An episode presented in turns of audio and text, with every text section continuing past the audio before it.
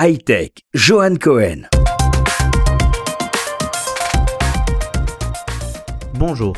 Aujourd'hui, nous allons parler de startups israéliennes qui font l'actualité de 2015. Elles sont créatives, ont du talent et ont souvent des créateurs géniaux. Ces startups feront l'actualité dans les prochains mois. Nous en avons sélectionné quelques-unes pour vous.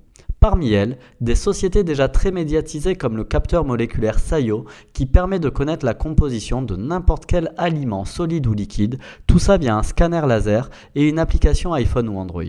Vous entendrez sûrement parler également de Playbuzz, le clone du célèbre américain BuzzFeed créé par le fils d'Ehud Olmert, ancien Premier ministre d'Israël, et qui a déjà su convaincre plus de 70 millions de lecteurs à travers le monde.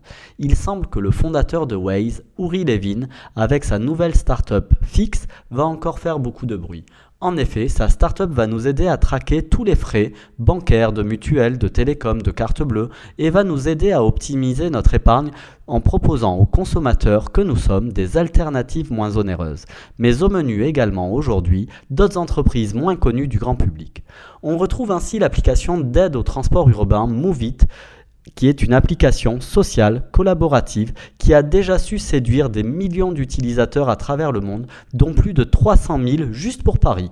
C'est une sorte d'équivalent de Waze, uniquement dédié au transport urbain. L'application est disponible dans une quarantaine de pays et dans plus de 400 villes parmi lesquelles Paris, comme nous l'avons dit, mais encore Londres, Rome, Barcelone, New York ou encore Sydney. Elle a déjà levé près de 100 millions de dollars, compte parmi ses investisseurs des noms aussi ronflants que BMW, Nokia, Keolis, filiale d'SNCF, mais encore des personnes comme Bernard Arnault ou de grands fonds d'investissement comme Sequoia Capital. 2015 sera pour beaucoup de ces startups une année décisive que nous ne manquerons pas de commenter dans la rubrique high-tech de RCJ. À très bientôt.